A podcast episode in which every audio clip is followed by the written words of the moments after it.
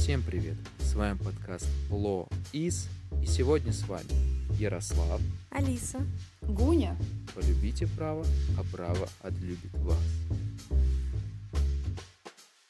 Ура! Сегодня новый выпуск нашего подкаста, и он снова дистанционный, но надеюсь, что это не испортит никакие впечатления, потому что тема очень интересная, и сегодняшний наш разговор это еще раз подтвердит. Вспоминая творческие профессии, на ум зачастую приходят такие э, профессии, как музыкант, художник, скульптор, режиссер, актер, писатель и многие другие. Юрист обычно э, за бортом, его в этом списке нет. И сегодня мы поговорим о творческих направлениях юриспруденции и способах их осуществления на практике. Давайте начинать. У нас получится, я думаю, а, дискуссионный такой разговор. Мы узнаем вообще, есть ли что-то в творческое в профессии юриста или нет. Да, сегодня такая интересная тема, потому что я думаю, мы все согласимся с тем, что утверждение то, что юрист всегда за бортом творческих профессий, неверно. А, и сегодня мы это докажем. Действительно, в юридической профессии есть множество возможностей для того, чтобы использовать свои навыки креатива по максимуму. Хотя есть, конечно, определенные рамки, которые мы обсудим. Да, вы абсолютно правы и уже почти затронули вот эти творческие направления в профессии юриста, но прежде чем перейти к ним, мы сначала поговорим о стереотипах, узнаем, что является правдой, что не совсем так, какие-то стереотипы, мне кажется, возникнут в процессе разговора, э, но какие-то, а, ну, о каких-то мы подумали вчера с ребятами. И первый стереотип о работе юриста — это то, что ему приходится работать с огромным количеством документации. В принципе, это действительно так. Юристу приходится много читать, смотреть, изучать для того, чтобы выстроить свою правовую позицию но говорить о том, что он на 100%, на 100 офисный клерк, это как минимум оскорбительно. Вот как вы считаете? Я считаю, что мы не офисные клерки, не надо нас так называть. А, нет, на самом деле, правда, мы должны работать с огромным количеством документов, с огромным количеством нормативных, нормативно-правовых актов но э, мы не офисные клерки, хотя бы потому что э, юрист это такая профессия, которая выходит э, за рамки вообще понимания профессии юриста, я бы так сказала, потому что э, в юриспруденции очень много сфер, очень много сфер. Э, и юристы могут работать просто везде, в любой сфере, в медицине, в цифровой сфере, в ис- сфере искусства, везде. И именно поэтому, а, я думаю, из-за того, что юристы могут работать в разных сферах, это уже можно считать не как офисный клерк, потому что мы не только сидим да, за компьютером и постоянно пишем какие-то документы, но еще и выступаем в судах, а, также мы должны разбираться в тех сферах, э, в которых мы работаем. То есть, если я, например, не знаю, медицинский юрист, я должна разбираться в медицинских терминах тоже, к примеру.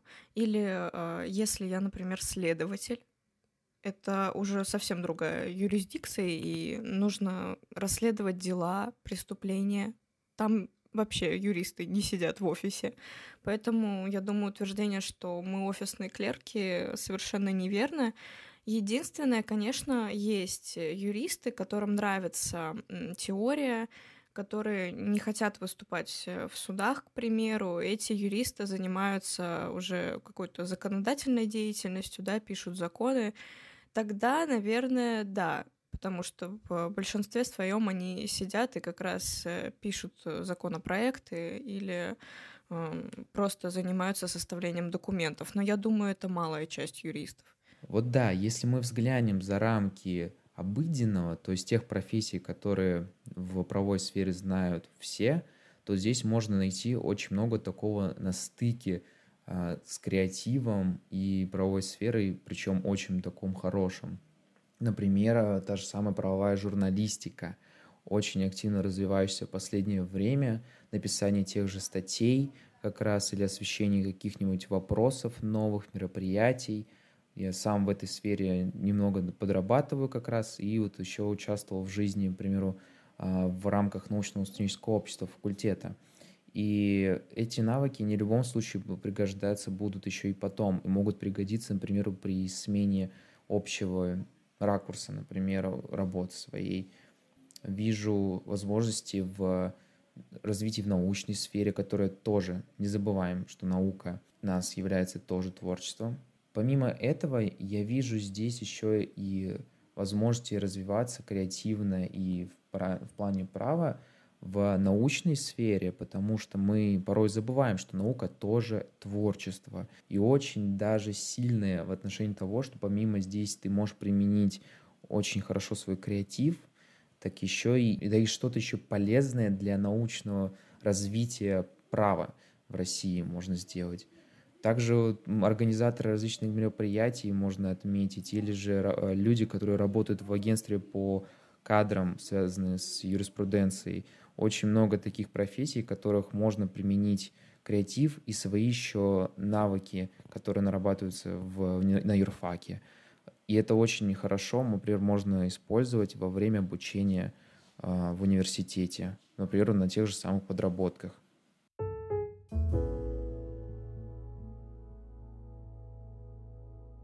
Да, я здесь добавлю, что мне кажется, вот это представление о том, что юрист, он э, такой строгий человек э, в каком-то черном костюме сидит за компьютером, это складывается еще за счет культуры, то есть это те же сериалы, те же фильмы, и здесь вполне можно понять людей, которые так думают и не совсем находятся а, в этой кухне. Э, но один стереотип э, меня раздражает больше всего, чем этот, потому что ну, здесь еще как-то можно эту историю понять.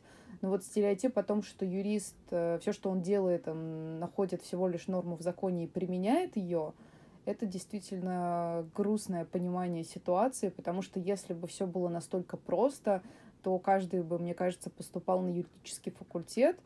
А, нет, даже начнем не с этого, а просто юристы были бы не сильно нужны, потому что, ну, а что сложного если будет в, в этом? То есть человек, который без юридического образования, с таким же успехом может с этим справиться, как э, человек с юридическим образованием. А, найти норму и применить ее, да, что в этом как бы сложного. Э, что вы думаете на этот счет? Безусловно, ты права, потому что я устала слышать вопросы и вообще просто утверждение того, что а почему вы проходите конституционное право целый год? Что там проходить? Конституция же такая маленькая. Мы, мы тоже можем ее прочитать, э, говорят они. А, я с этим не согласна, потому что ты права. Если бы это было так просто, то тогда юристы бы были не нужны, да? А так мы же не только находим норму в законе, мы ее понимаем, мы ее разбираем, мы ищем новые пути, мы в целом в комплексе законодательных норм, например, в суде, а, мы знаем, как что применить, где есть какие-то, я бы сказала, лазейки, это не просто приходит э, с неба в голову, да, что э, и ты понимаешь это. Этому нужно учиться. Конечно, есть э, люди, у которых просто эта жилка есть, вот эта юридическая, поэтому они идут на юрфак. Но в целом этому нужно учиться, поэтому мы и учимся. И не каждый может понимать закон. Законы очень сложные. И Этому нужно учиться действительно, и мне не нравится, когда у меня, мне задают такие вопросы. У нас профессия должна упираться в тему того, что найди эту норму, примени, составь такой документ и так далее. Нужно расширять границы того, как у нас профессия и наши навыки могут э, использоваться.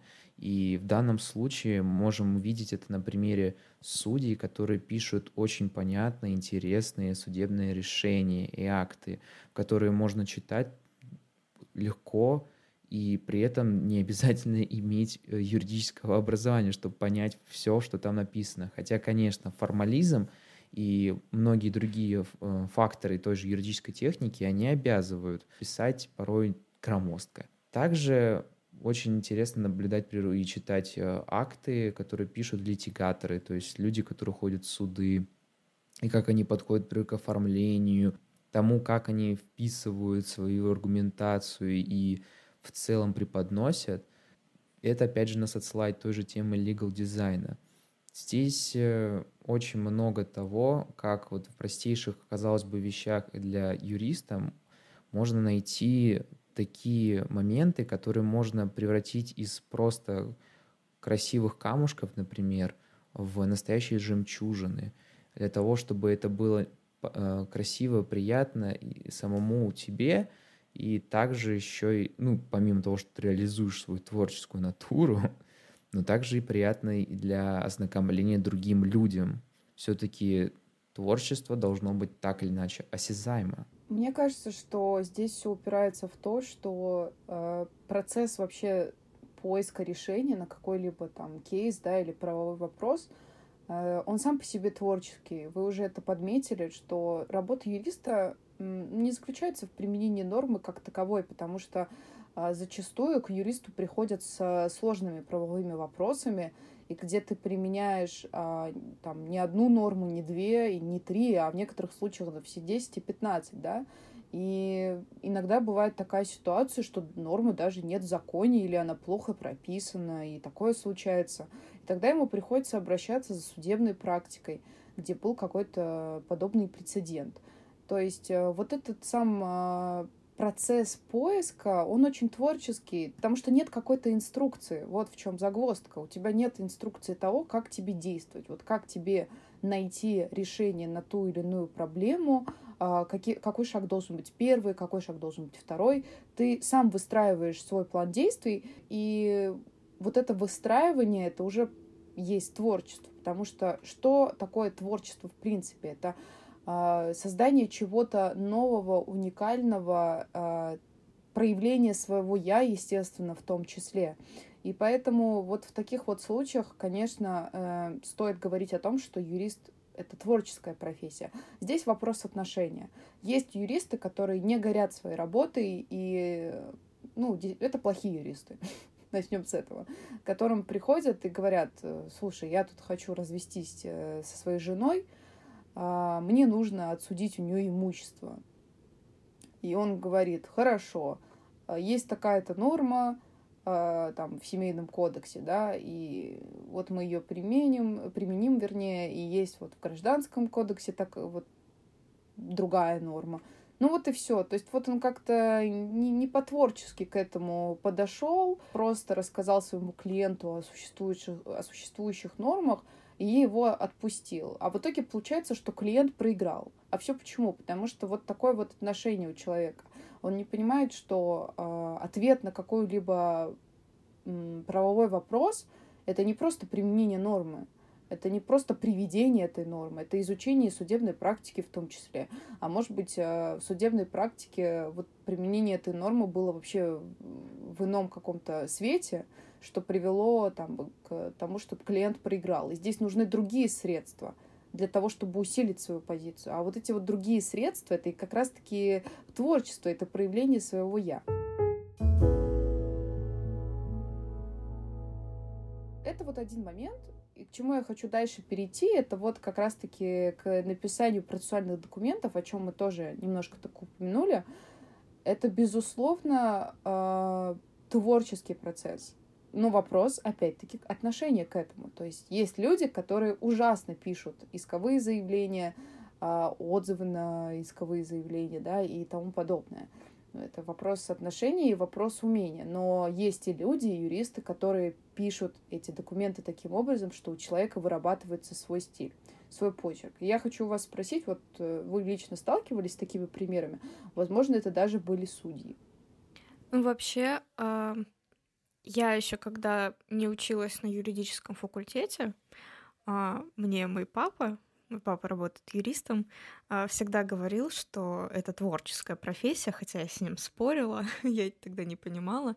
И он это говорил э, через призму процессуальных документов, потому что а, исковые заявления даже можно писать э, по-особенному нету какого-то конкретного примера, как писать тот или иной процессуальный документ, иск э, и что-то подобное, потому что у каждого свой стиль, а, как ты сказала, и можно можно по-разному его написать каждый раз.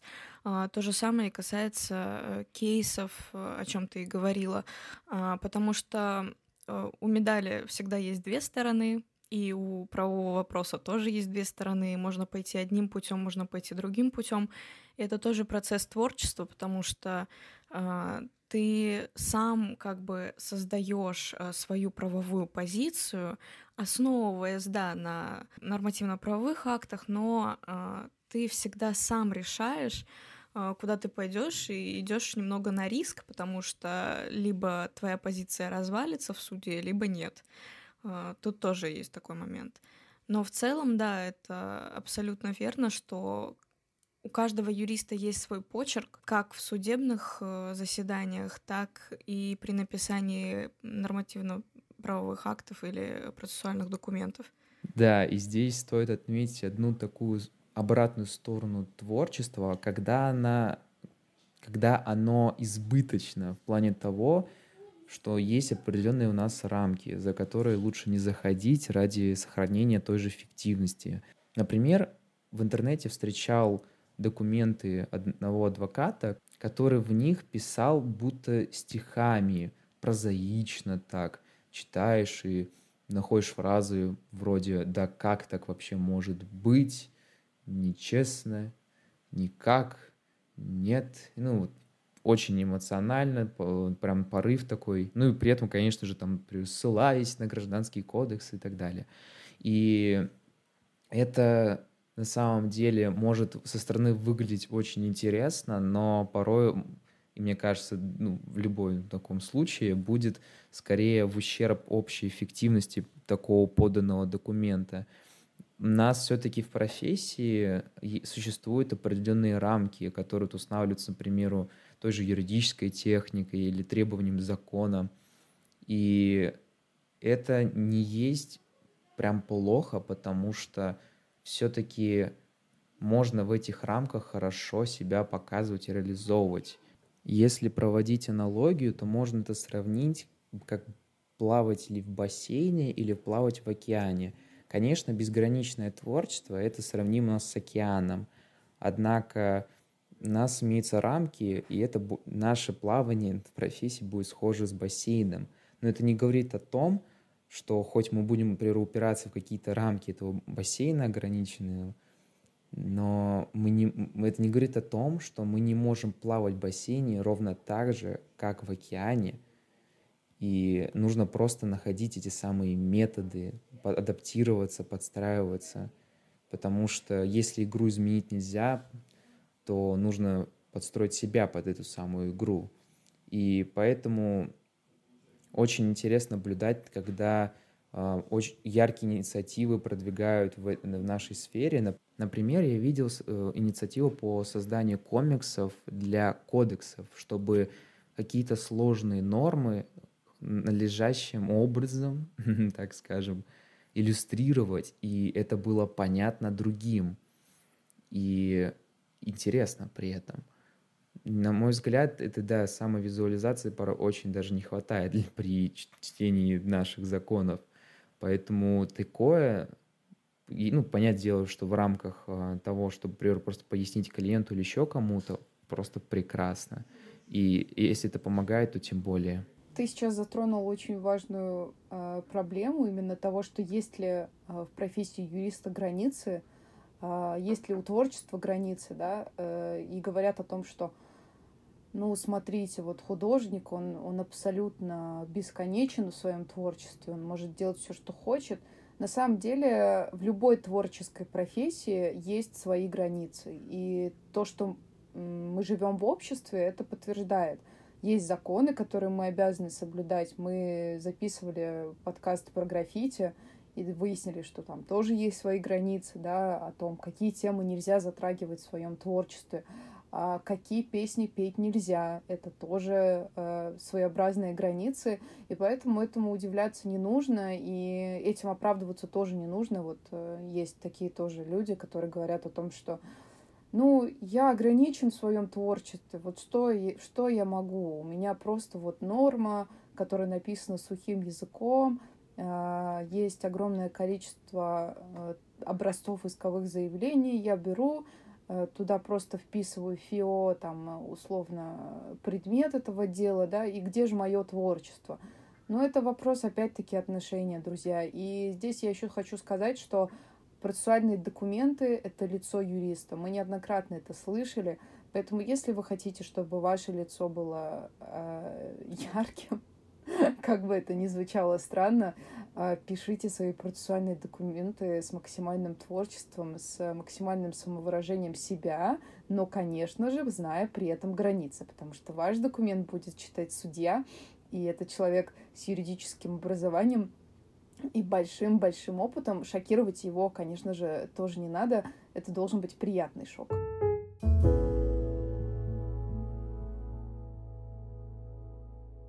Вообще, а, я подумала, и мне кажется, что юрист это немного актер, а, немного политик, э, немного писатель, немного психолог, и мы вообще все немного кто.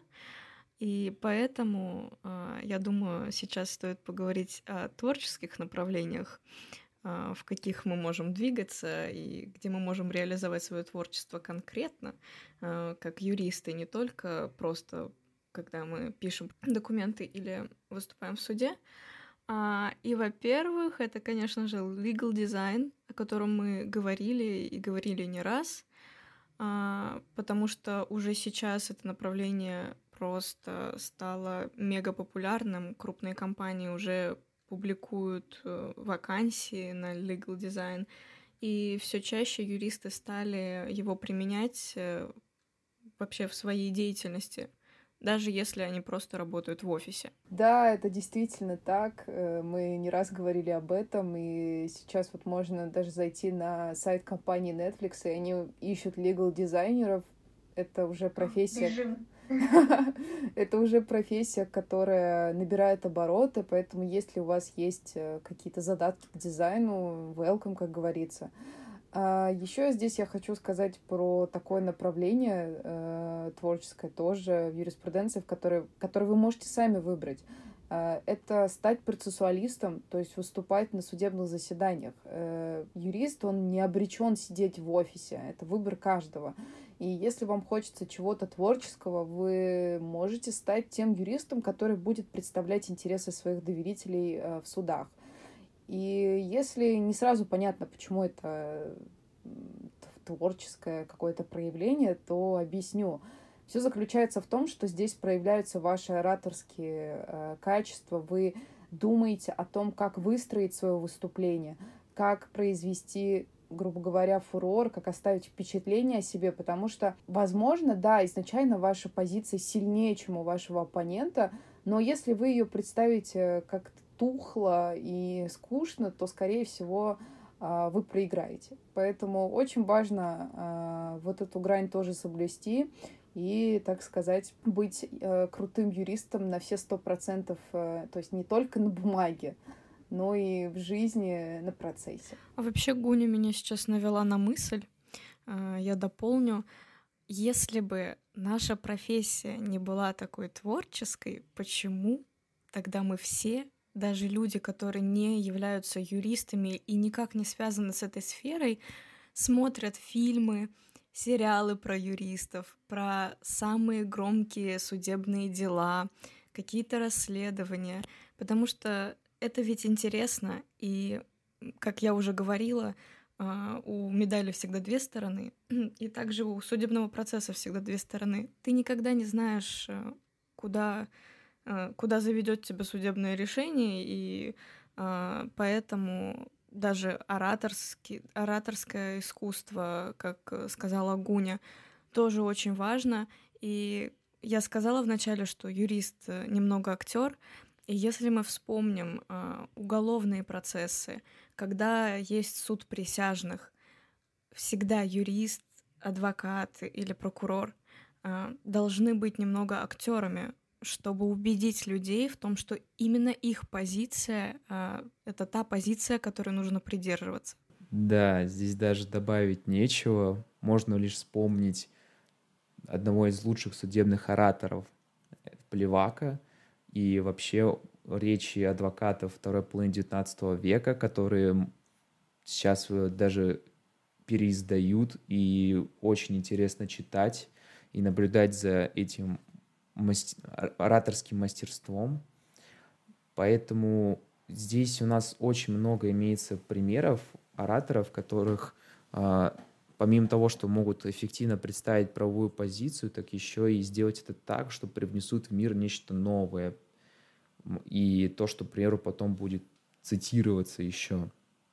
И ничто, по сути, это не мешает, кроме, конечно же, тех же самых рамок, чтобы можно было вдохновиться этими примерами и выступать тоже как можно интереснее, лучше, и чтобы это впечатляло, не только там давало, может, какой-то определенный результат, но и, и усиливало этот самый результат вот этим самым впечатлением и стройностью позиции, например. Потому что ораторское мастерство в наше время нужно еще не только для этого. И такие еще интересные примеры можно подчеркивать из книг. Например, в романах Джона Гришема, обожаю его книги, можно подчеркнуть множество примеров персонажей, их фраз не только, которые могут так или иначе вдохновить на какие-то собственные изменения. И вообще сам пример Гришема очень крутой, что человек поменял эм, то, что человек, который работает в этой сфере юридической, взял, начал писать книги, которые читают далеко не только юристы, но и люди по всему миру. На данный момент, насколько я помню, у него продано свыше 300 миллионов копий на десятках языков мира. Ну, это тоже, да, одно из направлений, в котором юрист может двигаться. Вам никто не запрещает писать книги под своим авторством. А, главное здесь вопрос компетенции — ну, иногда и некоторые некомпетентные люди, э, юристы могут писать книги. Это, ну, нормально, нормальная ситуация. Э, главное, чтобы вы получали удовольствие от процесса и не сильно потеряли от этого действия. И здесь я еще хочу сказать, что, возможно, наши слушатели скажут нам, подумают, что а если вот я не хочу выступать в суде, ну, а выступать не хочется, свои ораторские способности я хочу проявить. Здесь тоже есть выход для вас, это публичные выступления, никто вам не мешает выступать со своими лекциями. Здесь тоже, конечно, нужно достигнуть определенного уровня мастерства, а, быть действительно крутым в своей сфере. И здесь огромное количество примеров того, как наши отечественные юристы выступают не только в российских вузах, но и в зарубежных это и пример Романа Сергеевича Бивзенко, то есть его регулярно можно видеть как а, в вузах СНГ, так и а, на территории нашей страны. Поэтому берите пример и всегда если вы чего-то не хотите, можно придумать альтернативу. Так здесь даже можно сказать о том, если человек не хочет выступать в судах, но хочет как-то проявить свои ораторские способности, есть э, сторона, например, пресс-службы, где можно быть немного журналистом, э, потому что в пресс-службе э, при МИДе, например, или вообще где-либо работают юристы.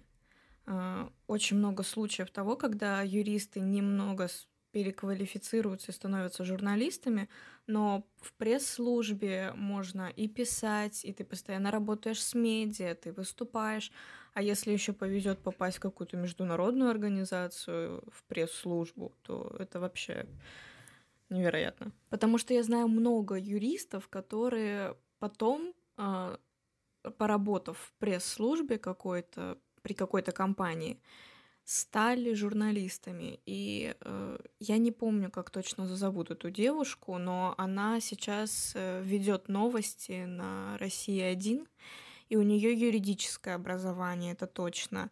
И также очень много, я очень много журналистов знаю, у которых есть юридическое образование, оно первое, и у них, по-моему, нету э, образования журналистики. Вот. И также много актеров тоже, но это больше, наверное, про зарубеж, потому что я недавно удивилась, что есть одна актриса очень популярная, очень известная. По-моему, у нее даже есть Оскар, но она по профессии юрист-международник. Это не... Ну, она и певица еще, это не, Дженнифер, не Дженнифер Лопес. Нет, это не Дженнифер Лопес. Э, мне сейчас стыдно, я не помню, как ее зовут, но она играла в фильме «Чужой». Ладно, выясним. выясним, кто эта загадочная актриса. Да, напишем.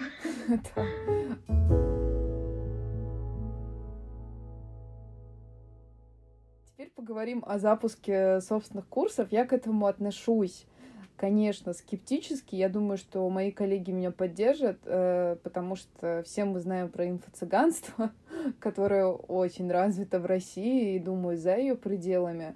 А, но, опять-таки, если вы компетентны, если вы уверены в том, что ваш продукт, он действительно важен и полезен, и что вы, ваш опыт, он может чем-то помочь другим, вы можете запустить а, свои курсы, а, и это не только дополнительный способ заработать, но и просто возможность проявить свои творческие задумки сфере образования. Мы, по правде говоря, с ребятами тоже задумывались так на будущее, да, вот когда мы достигнем какого-то определенного уровня, а, завою, завоюем а, доверие наших слушателей и просто людей, с которыми мы там общаемся, а, тоже запустить свой курс, потому что мы уже тоже немало понимаем, так сказать, да, в той области, в которой мы хотели в дальнейшем двигаться. И да, здесь вопрос опять-таки опыта и уверенности, и развитости ваших навыков.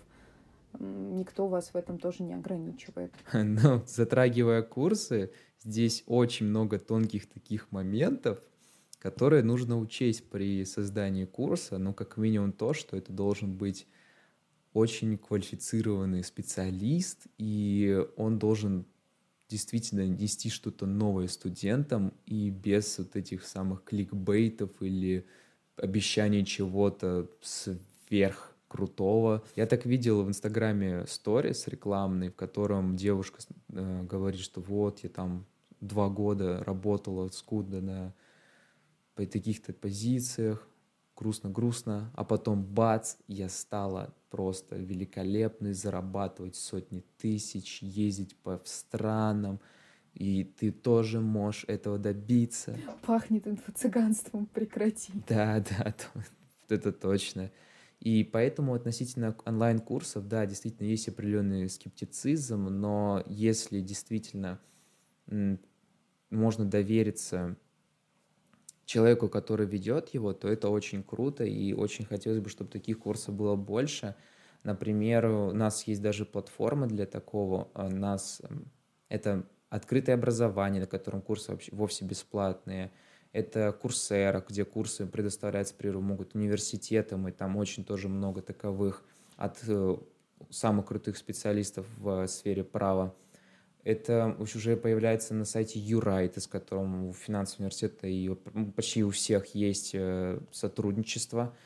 И, например, LF Академии, которые очень хорошие курсы подготавливают не только, например, для студентов, но именно даже для практиков, или то, чтобы повысить их квалификацию, знания, и не только. И это все точно можно тоже занести в актив. И это все очень круто, и это хочется отмечать и советовать другим, потому что очень компетентные люди и очень интересно подходят к созданию своего материала, то есть эффект доверия вместе с эффектом именно интереса.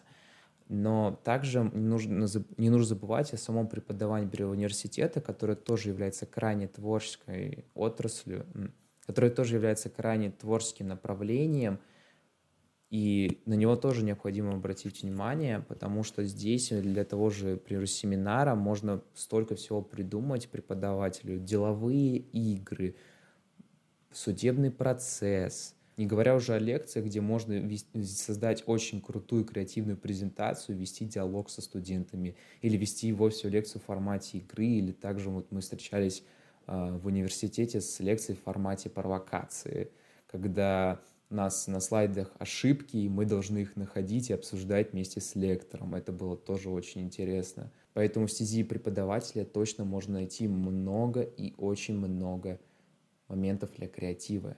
И давайте переходить тогда к такому не последнему, но это последнее из того, что мы выделили. Конечно, возможно, этих направлений побольше.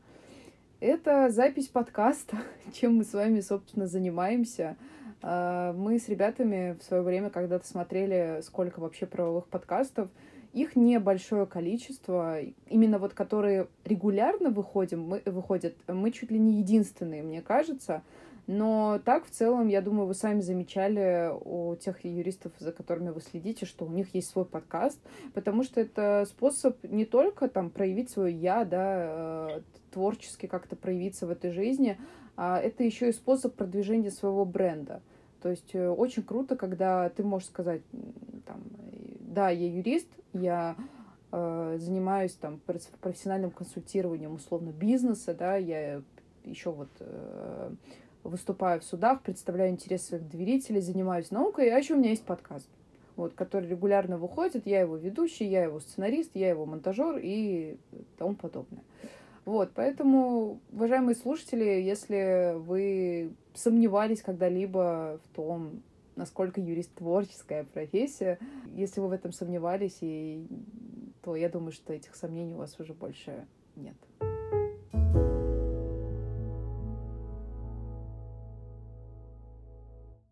Ну что, друзья, мы переходим к заключительной части нашего выпуска. Мы поговорим с вами о том, вообще нужно искать что-то твор- творческое в профессии юриста, заниматься этим. Если можно условно перечитывать документы, искать норму права, ну вот это все стереотипное, о чем мы с вами говорили. Может быть, человеку так удобно и комфортно. Зачем это ему?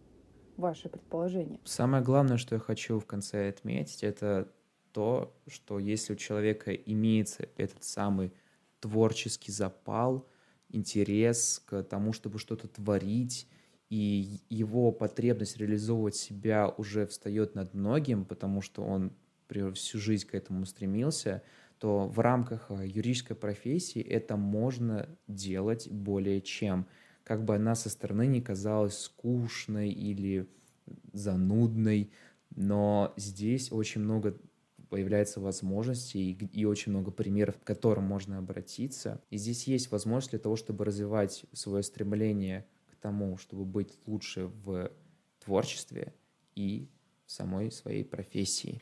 На самом деле, я думаю, что каждый человек, даже который думает, что он не творческий, все равно все тянутся к творчеству, все хотят э, создать что-то, все хотят э, как-то проявить э, свое я в любой профессии. Поэтому э, искать что-то творческое э, в юридической профессии, если вы этим занимаетесь. Конечно, если вы занимаетесь чем-то другим, то это тоже важно. А, мне кажется, здесь момент того, что когда ты что-то создаешь сам и видишь результаты этого даже в том же э, судебном деле, например, и ты понимаешь, что все пошло так, как ты хотел, э, ты выступил так, как ты хотел и вложился в это, а, ты понимаешь, что ты не зря работаешь, во-первых, в этой сфере, а во-вторых, это дает тебе какой-то внутренний стимул не выгорать и идти вперед и дальше создавать что-то новое в том, что как кажется на первый взгляд, нельзя что-то создать. Я с вами, конечно, соглашусь в этом плане. Мне импонируют все ваши мысли на этот счет. И я только могу добавить, что важно заниматься чем-то творческим, э, там, не только за пределами своей профессии, но и внутри нее, для того, чтобы просто сохранить свой живой, живой интерес к ней, не расстроиться, не, раз, не разочароваться, потому что жизнь, она очень легко может превратиться в рутину.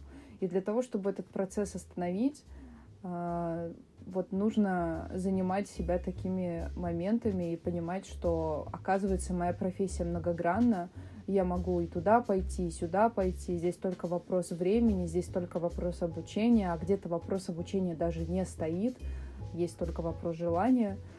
А, поэтому здесь я могу пожелать нашим слушателям только одного. Помните, что творчество, оно везде. Главное просто за него взяться и ухватиться.